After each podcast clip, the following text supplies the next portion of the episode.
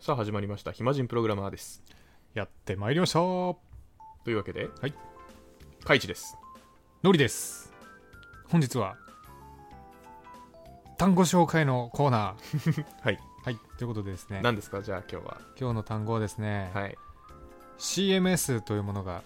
何なのかってことについて説明していこうと思います何ですか CMS って CMS 説明しようはい CMS それはコンテンツマネジメントシステムの略であるコンテンツを何かで管理するんですかそういうことですねはい簡単に言うとそういうことなんですけど、はいえっ、と、まあ、めちゃくちゃ有名なものだと、うんワードプレスとかあ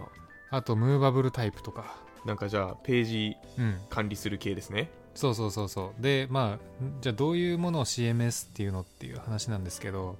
まあ、管理画面があってそこでプログラマーとかじゃなくても、うんなんかこうコンテンツをもうその管理画面でいじってはい公開することによってサイトに反映できますよねみたいな、うんうんうんうんまあ、そういうふうにコンテンツを、えーとまあ、簡単管理する部分の仕組みも一緒についてるシステムのことをですね、うん CMS とうんうん呼んでおりますじゃあ直接なんか HTML とか、はい、えーなんかその辺書かないで、うんうん、えっ、と、文章、日本語の、日本語を打ってマウスでクリックしたら、うん新しいページが上がったりするっていうことですね。そういうこと、便利。まあ、これがあることによって例えばですけどそのじゃあ会社内に、うんあのまあ、プログラマーとあとは全然プログラマーじゃないけどマーケティングの人とかライターの人とか、まあ、そういう役割がある人がいて毎回毎回じゃあページ更新したいんでお願いしますってエンジニアに投げるのはちょっと効率悪いじゃないですか効率悪いですね。なのでそういう風な管理画面を使って誰でもコンテンツを更新できるようにしましょうねっていうところがまあメリットですねうんうんうん。 CMS のうんうんうん。で、えーちょっと CMS に関係する部分でですねはい。最近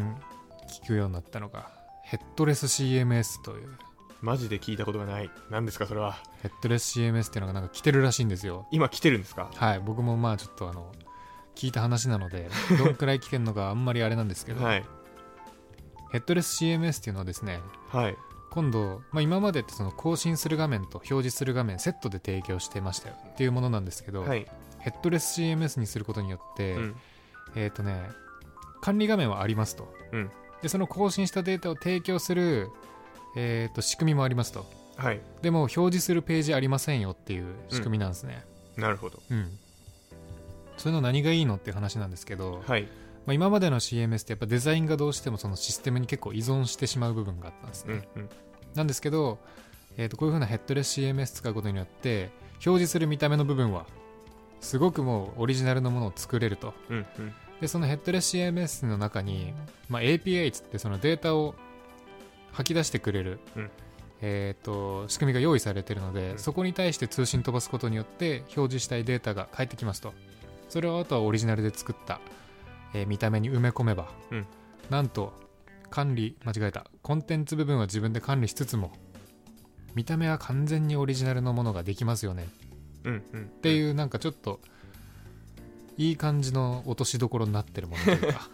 はい。うん逆にあれなんですね。じゃあ CMS の時は、うんあの、あんまり見た目を自由にいじれないというか、うんテンプレートベースになりがち。そう多少やっってこぱねあの仕組みに依存してる部分もあるし、うん。まあ、特になんかワードプレス触ったことある人は分かると思うんですけど、まあ、テーマとかってやっぱりねある程度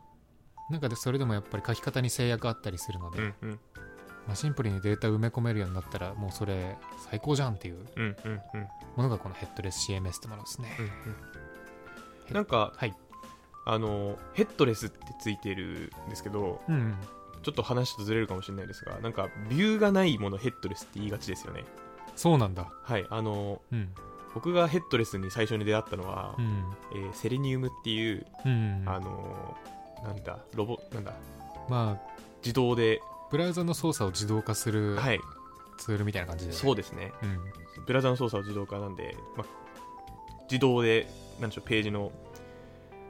回遊とかしてくれるんですけど、うんうんうんそれをブラウザ開かないではいはい、いは実行するモードがヘッドレスモードだったんで、い、なるほどねはい、なんかそういうのをヘッドレスって言うんでしょうね、なるほどね、うん見た目がないものをヘッドレスというと、はい、なるほどと思いましたであと、うんあのーヘッドレス CMS ちょっと調べたらなんか他にもメリットがあってうんうん裏側の何でしょ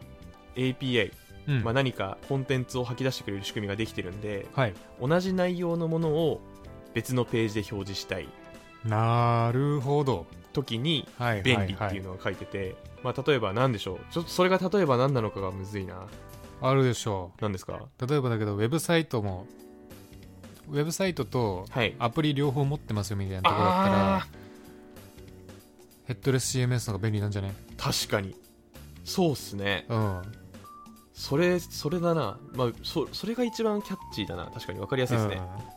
だって結局ねあの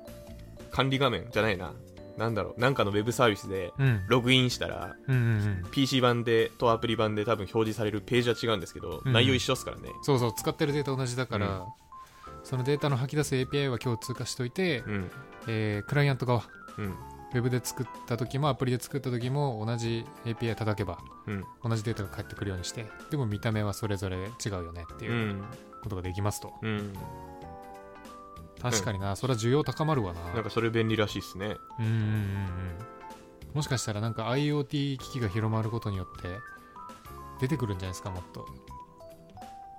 もっと例えば AppleWatch とかでもはい AppleWatch 用のアプリって多分 UI 違うでしょああ違いますねそうかうんいろんなのが溢れてくるからそうそうそうだそうからそう iPhone で言うたらね iPhone じゃねえや Apple で言うたらうん PC とうん、 iPad とうん iPhone と AppleWatch うんうん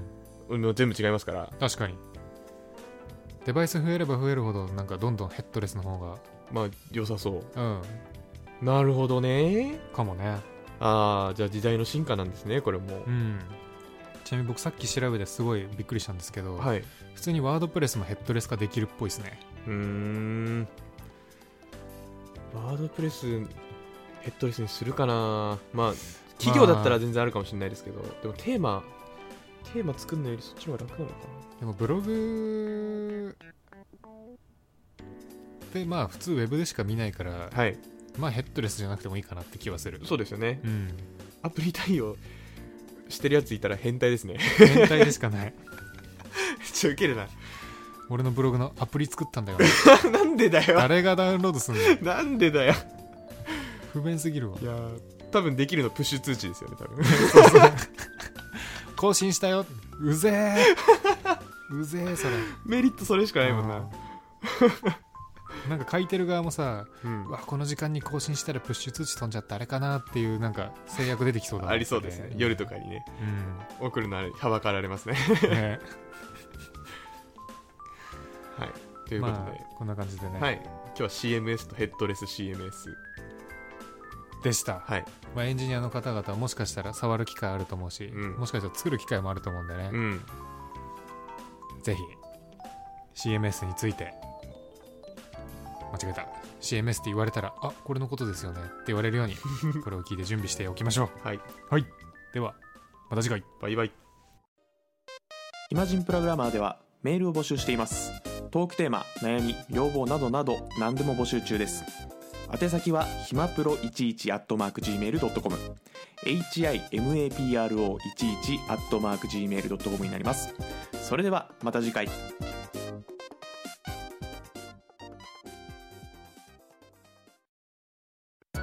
暇人プログラマーからお知らせです暇プロメンバーとメンタリングしたい人を募集しますどうやったら中級エンジニアになれる悩みを相談したいなどなど相談内容は何でも OK ですメンタリングを通じて何か気づきを持って帰ってもらえるように頑張りますエピソード説明欄の方ではなく番組説明欄の Google フォームから日程を選んでお申し込みください料金はもちろん無料各日程先着1名なのでお早めに